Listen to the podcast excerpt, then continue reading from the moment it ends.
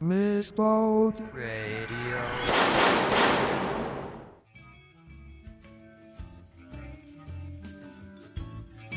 始まりました。ミスボトラジオ第3回。秋山です。どうもこんばんは。えーこのポッドキャストはですね、毎回10分ぐらいで国産のボードゲームを紹介する、えーそんなラジオです。第1回はバカファイアパーティーさんの惨劇ルーパー介護。えー第2回はオカズブランドさんの、えーセールトゥーインディアを紹介させていただきました。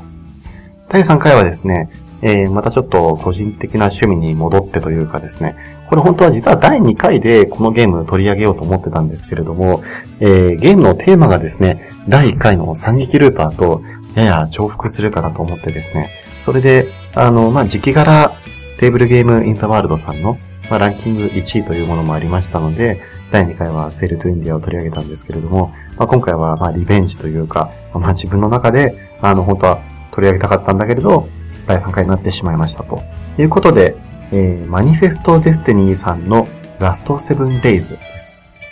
えー皆さん、マニフェストデスティニーさんってご存知ですかね？あの、何回か前の、えーゲームマーケットから、えー非常に多くのゲーム発表するようになって、またサークルさんなんですけれども、あの非常にですね、あの、まあ、代表の方、おそらく、あの、ゲームデザインされている方なんですけれども、この方が、あの、自ら、あの、絵も描かれているのかな？あの、毎回非常に多くの、あの、イラストがですね、えー掲載されていて、すごいなと、ちょっと思うんですけれど、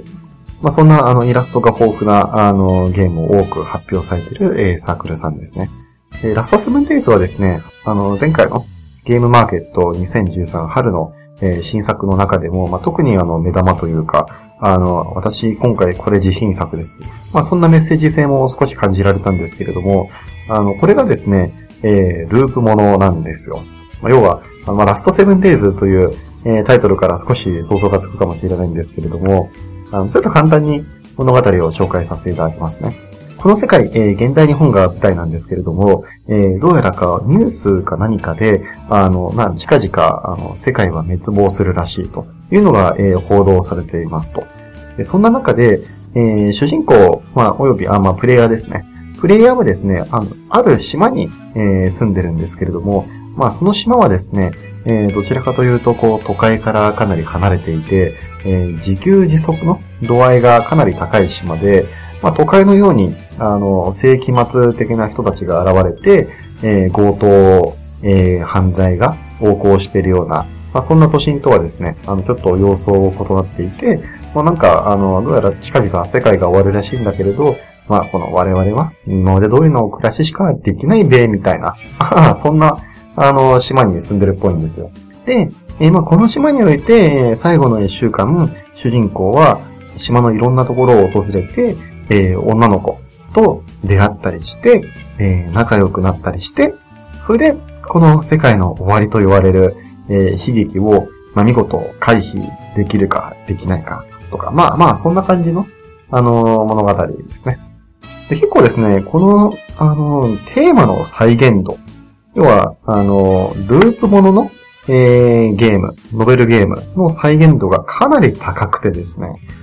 え春のゲームマーケットでは、今のところこのゲームが一番好きですね。あの、非常に面白いです。で、ただですね、あの、惨劇ルパンの時もお話をさせていただいたんですけれども、結構ですね、あの、このゲーム自体は、既存のボードゲームの文脈にはないと思うんですよね。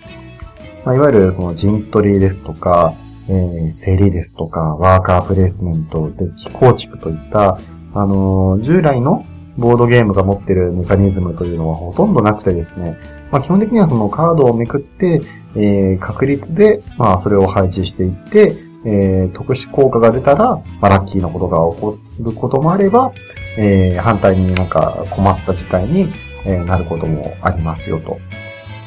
まあ、いわゆるそういうあの特殊効果系の、えーゲームといえばゲームなんですけれども、あの非常にですね、難易度があの絶妙で、あのですね、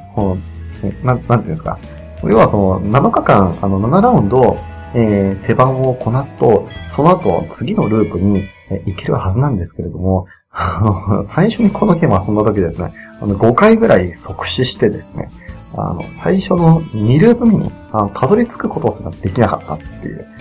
かなりあの恐ろしい難易度の高さだなっていう。なんかその難易度の高さ、およびの世界観、イラストの雰囲気ですとか、フレーバーのテキスト、そういうもろもろがですね、ものすごい、あのゲームの再現度、まあ、素晴らしいと思いましたね。あの、ノベルゲームで、えー、ループものといえば、最近有名なのが、えー、あ、何でしたっけ？あちょっとど忘れしましたね。あれ？この間、ボドキュアさんの、あの、アニメ好きの方がなんか言ってたと思うんですけれども、あ、シュタインズゲートですね。そう。あの、シュタインズゲートは、いわゆるあのループものの要素を取り入れている作品で、あまあ、繰り返す、えー、時間軸の中で、まあ、なんとかしてそこから脱出しようみたいな試みがありますね。うん。あと、まあ、あの、新しいところでは、えー、マドカマギカ、魔法少女マドカマギカですとか、えー、クロスチャンネル。で、ちょっと古いところに行くと、えー、何ですかね、えー、ネバーセブン、いや、インフィニティだったかな。なんかちょっとそのシリーズものの一作が、えー、ループものだったのと、あとは 3days とか、えー、花月東野。これタイプムーンの作品ですね。あとは、あの、あ、一番代表的なの忘れてましたね。あの、この世の果てで恋を歌う少女、ユーノとか、あの、すごい面白かったですね。うん小説だと何ですかね、7回死んだ男とか、ああとはまあ、あの、リプレイとか、アニメでも結構ありそうですよね。まあ、マドカマギカもそうですし、あとは何ですかね。最近あの、エヴァンゲリオンもループものなんじゃないかとか言われてますし、まあ、ビューティフルドリーマーですか。うん。映画、映画でも結構あるんですよね。あの、この間、毛川さんに教えていただいたんですけれども、あの、ライナー・クニツィアが、あの、恋はデジャブっていう、ループものの映画が好きですみたいなことを、えー、なんか喋ってたみたいで、すごい、あの、私、クニツィアにあの親近感が 湧きましたね。はい。あの、そんな、あの、いろんな、あの、ループもの、この世界に、あの、この世の中にあるんですけれども、あの、そういうですね、中でも、特にそのゲームのループもの、この要素をですね、すごい色濃く、え受け継いでるなという印象ですね。やっぱり難易度ですよ。あの、すごい難しくてですね、あの、最初のループまでたどり着けず、2ループ目に行くことすらできないっていうのが、すごい、すごい私気に入りましたね。うん。あとはやっぱりこうなんか、微妙にこう謎めいてる、あの、女の子とか、あの、まあ、巫女さんとか、あの、なんか、まあ、確実された島において、このなんか女の子たちと一緒に付き合うっていうと、なんとなくあの、果てしなく青いこの空の下でっていうゲームが昔ありましたけど、そんな印象がありますね。特にこの巫女さん、巫女さん可愛いんですよね。この月見里あかりさん。うん。まあ、なかなかそのゲーム本体のこと、まあ、ゲーム自体はですね、これも言うならまあ、なんか、なんて言うんですかね。まあ、結局特殊効果系なんですよね。うん。まあ、カードを配置して、そこに記載されている効果をうまいこと使いながら、あの、まあ、プレイしていくと。だから、まあ、あの、最初何も知らない状態で、あの、さっくりゲームを始めて、えー、やっていくのもいいんですけれども、ある程度こう慣れてくると、そのカードの効果とかが気になってくるので、まあその効果をうまいことを駆使しながら、こう、いい感じにゲームを進めていくと。いうのが、あの、特徴ですかね。うん。あ、今気がつきましたけど、この、シクラゆかりさんと水島黒さん、カラーズの二人が同じネックレスをしてるな。うん。面白い。うん、そうですね。あ、待てよ。この石と幸子さんも同じ。あれ、みんなこのネックレスしてるのかなうん、謎だな。うん。えっとですね、あの、このゲーム、あの、ソリティアっていう風に言われてるんですけれども、今の一人用の、あの、ルールなんですよね。自分が一人で、あの、カードをシャッフルして、え、遊んでいくと。だから最近だと、あの、えっと、悪夢をテーマとしたオニリムですとか、えっと、フリーゼのフライデーとかかな。まあ、そんなような感じのカードゲームですね。うん。まあ、二人でも、あの、2匹あれば二人でもできるらしいんですけれども、